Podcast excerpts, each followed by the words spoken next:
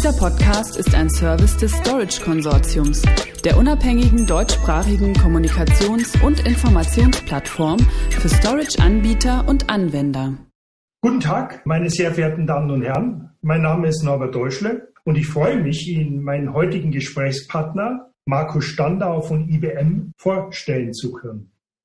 Doch bevor wir in Medias Res gehen, Herr Standau, würden Sie sich bitte kurz unseren Zuhörern und Zuhörern vorstellen und vielleicht auch etwas genauer Ihre Rolle bei IBM beschreiben?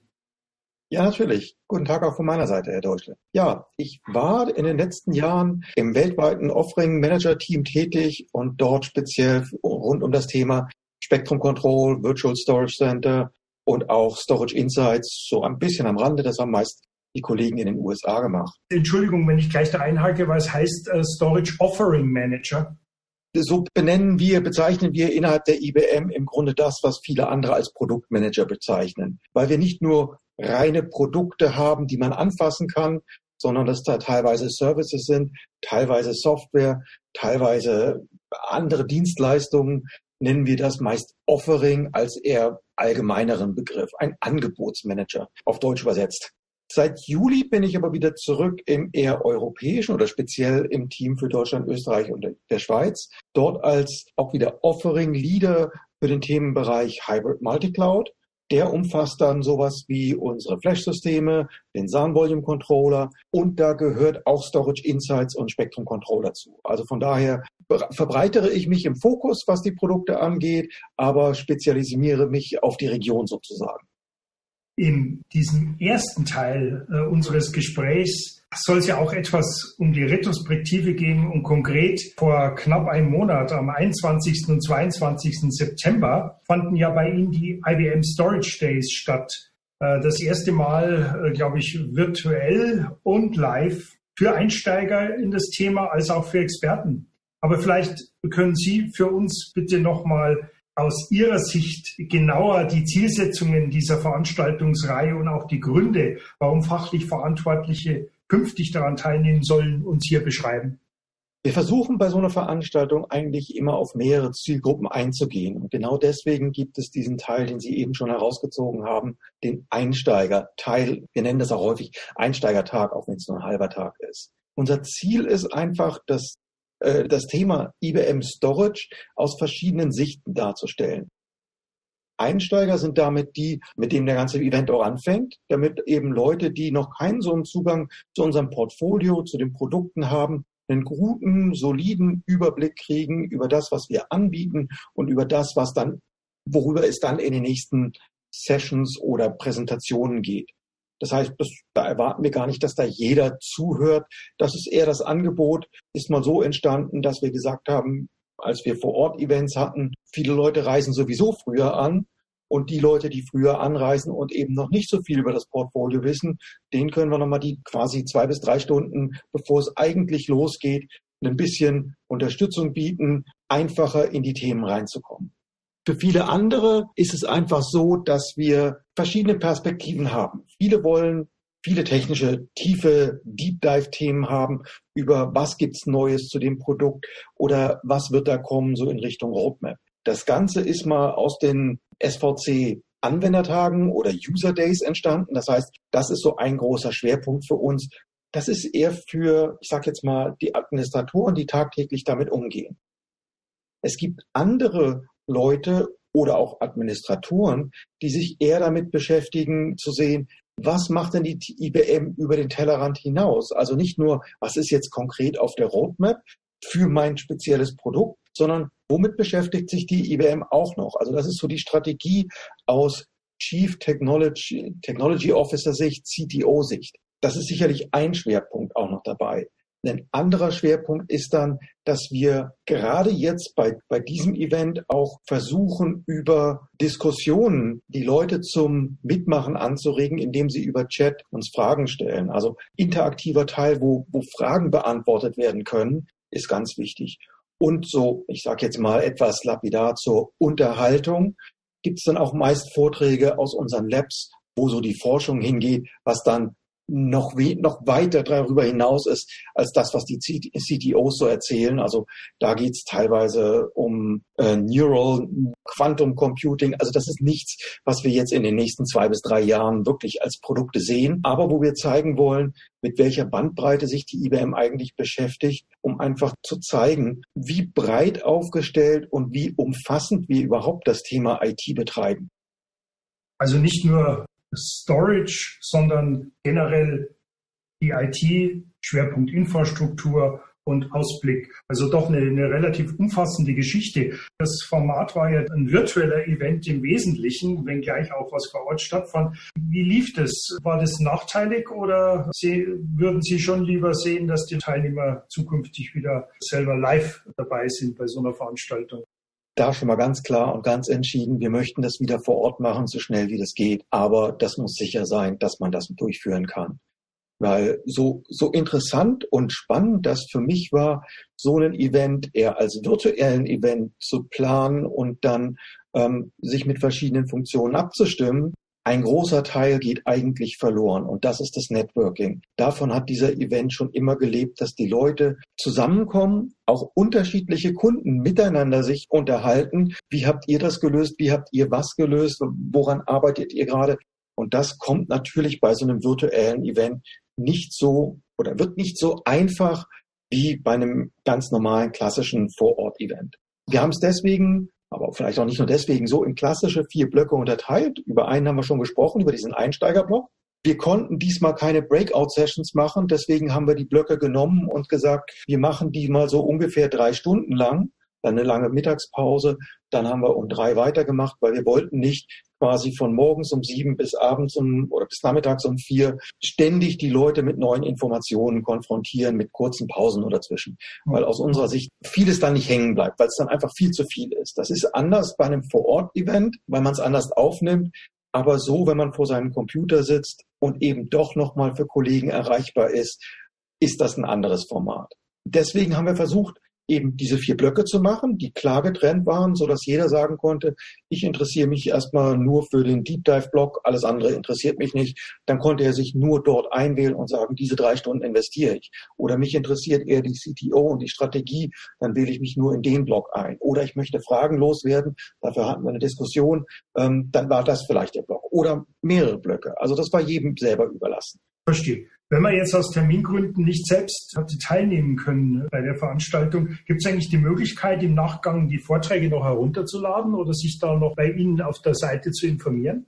Ja, die gibt es natürlich. Am einfachsten geht man dazu auf unsere Event Landing Page, da wo man sich auch angemeldet hat. Das ist als Kurz-URL ibm.biz-ssd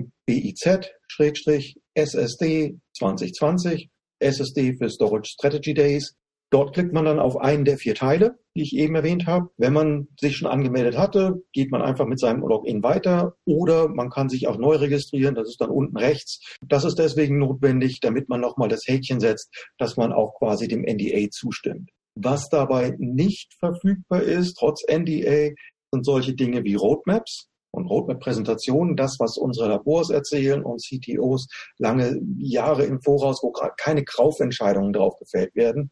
Das ist natürlich enthalten, aber Roadmaps, das sehen Sie uns bitte nach, die sich dann doch ändern können, möchten wir nicht in veralteter Form da irgendwo haben. Das heißt, es ist schon für jeden auch praktisch, wenn man selbst bei so einem virtuellen Online-Event live dabei ist und nicht einfach nur sagt, ach ja, ich kann mir das ja später anhören, weil Wer hat die Zeit, sich das alles dann runterzuladen und anzuhören? Das werden die wenigsten haben.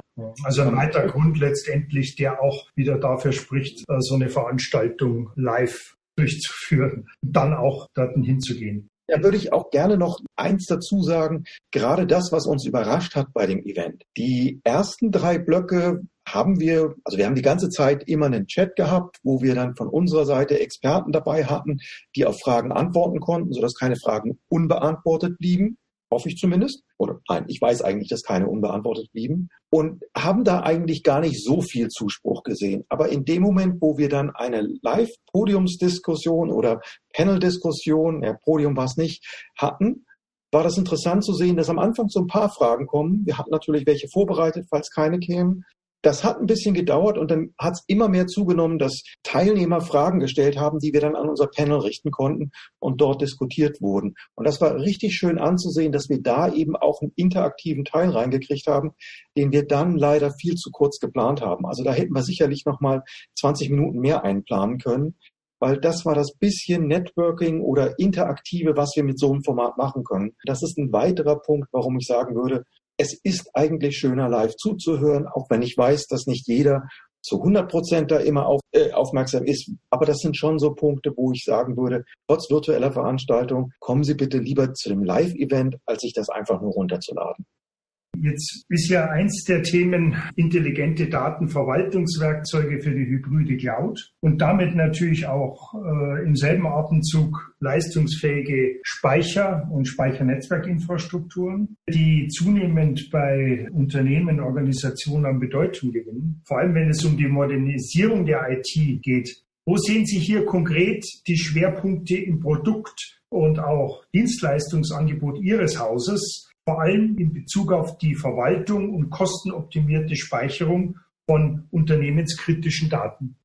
Da möchte ich mal zuerst ein, einen unserer Schwerpunkte für das Jahr 2020 und wahrscheinlich auch darüber hinaus ähm, erwähnen. Und zwar ist das vielleicht eine etwas überraschende Richtung und das ist Simplification. Wir haben unser Portfolio mit den Produkten umgestellt.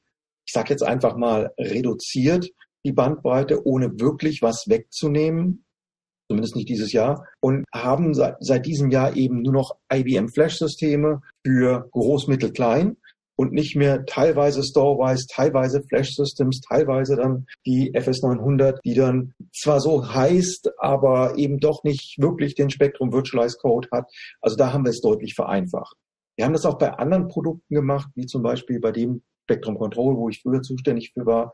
Da haben wir aus Standard und Advanced einfach nur noch Spectrum Control gemacht weil die Unterschiede schon sehr klein waren. Das hilft schon mal, das Portfolio besser zu verstehen, um einfach die richtigen Entscheidungen oder schneller gute Entscheidungen zu fällen, welches ist das richtige Produkt und nicht lange irgendwie was gegeneinander abwiegen zu müssen. Trotz allem ist aber nicht nur Simplifizierung wichtig, sondern unsere Kunden müssen immer an ihre Daten rankommen. Das ist uns ganz wichtig. Das mag jetzt ein bisschen flapsig formuliert sein, aber was ich damit meine, sind solche Themen wie Hochverfügbarkeit, gerade auch im Spektrum Virtualized Produktbereich. Andere Themen sind dann neben Hochverfügbarkeit natürlich die Datensicherung, dass ich also ein Backup machen kann und Restore machen kann, aber auch die Datensicherheit, wo es dann um so Themen wie Cyber Resiliency geht.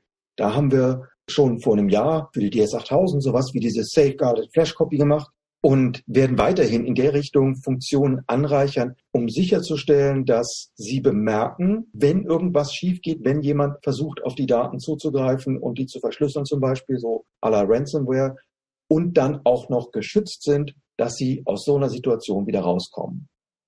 Jetzt habe ich Ihren Ausführungen entnommen, dass auch cloudfähige Flash-Speichersysteme aus Anwendungssicht eigentlich immer unverzichtbarer werden. Im Zuge dieser Anforderungen haben Sie ja, hat Ihr Haus ja mit dem IBM Flash Storage Webshop kürzlich auch ein neues Angebot vorgestellt, wo es darum geht, die Beschaffung zu vereinfachen. Wie, wie sieht denn dieses äh, neue Angebot konkret aus? Und wo liegen da die wesentlichen Vorteile für Ihre Kunden? Und das sind ganz viele Fragen, ganz viele spannende Fragen. Also um es ganz einfach zu fassen, ja, Sie haben recht, Cloud und Flash ist sehr wichtig, deswegen nennen wir das ganze Themengebiet ja auch Hybrid Multicloud. Und was wir mit diesem Flash Webshop, so wie wir das intern nennen, gemacht haben, ist einfach auch da wieder zu vereinfachen und zu sagen, es gibt hier klein, mittel, groß Konfigurationen mit und ohne Datensicherung mit schnellem Speicher, mit mittelschnellen Speicher oder mit Nearline-SAS-Speicher, weil unsere Systeme sind auch hybrid und geben Kunden damit nicht nur eine Leistungsinformation oder Informationen über die Funktion, sondern auf der gleichen Webseite können die Kunden auch schon sehen, was das Ganze kosten würde. Es bringt nichts, wenn ich mich lange mit irgendwelchen Themen informiere, ein neues Badezimmer kaufen möchte und später feststelle, oh, goldene Wasserhähne sind ja doch teuer genau um diese Einschätzung für Preise zu bekommen zu den Funktionen, haben wir diesen Webshop gebaut, sodass man sich ganz schnell informieren kann über ein vereinfachtes Portfolio. Wer jetzt Interesse hat, den Webshop gibt's auch wieder mit einer Kurz-URL angekündigt, und zwar ist das ibm.biz, IBM Flash System in einem Wort. Ich möchte aber in dem Zusammenhang auch noch was anderes erzählen. Wir haben auch, was Cloud angeht und Flash-Speicher, nicht nur eine technische Lösung, sondern wir haben auch eine kaufmännische Lösung, wenn es darum geht, ich möchte wie in der Cloud so ein Consumption Model haben. Ich möchte eigentlich nur das bezahlen, was ich auch benutze. Auch das bieten wir an. Wir nennen das bei der IBM das, unser Storage Utility Model. Das bedeutet, Sie bekommen ein, in dem Fall jetzt zum Beispiel ein Flash-System. Es gibt aber auch das Ganze für ganz viele andere Produkte. Wir stellen das Ihnen hin. Wir machen einen Vertrag und wir rechnen das ab nach Benutzung des Systems. Sprich, wenn wir jetzt einfach vom klassischen Flash-System sprechen, ist der Speicher entweder be belegt oder er ist nicht belegt und wir rechnen nur den belegten Speicher ab. Da gibt es dann so einen Grund, mindestens wird so und so viel abgerechnet. Wenn Sie sagen, 50 Prozent brauche ich sowieso, dann haben Sie 50 Prozent für Wachstum, aber diese 50 Prozent für den Wachstum brauchen Sie nur dann bezahlen, wenn Sie da wirklich reinwachsen. Können auch mit 25 Prozent anfangen. Also das gibt Ihnen die Möglichkeit zu sagen, ich besorge mir so ein System, kann das von Tag eins komplett nutzen. Es steht bei mir, es ist nicht in der Cloud, was das angeht, aber ich habe dieses Cloud-artige Modell, dass ich nur das bezahle, was ich auch tatsächlich nutze, über diesen Basiskapazität hinaus. Das wird eigentlich tatsächlich immer interessanter für ganz viele Kunden. Leider ist die Zeit schon wieder um. Wir hätten da sicher noch eine Reihe von interessanten Gesprächsthemen, die wir nicht nur anreißen, sondern auch hier vertiefen können, vielleicht bei einem zweiten Podcast. Herr Stander, ich danke Ihnen ganz herzlich für das Gespräch und ich wünsche Ihnen noch einen schönen Tag. Danke fürs Zuhören. Wiederhören. Vielen Dank auch. Dieser Podcast ist ein Service des Storage Konsortiums, der unabhängigen deutschsprachigen Kommunikations- und Informationsplattform für Storage-Anbieter und Anwender.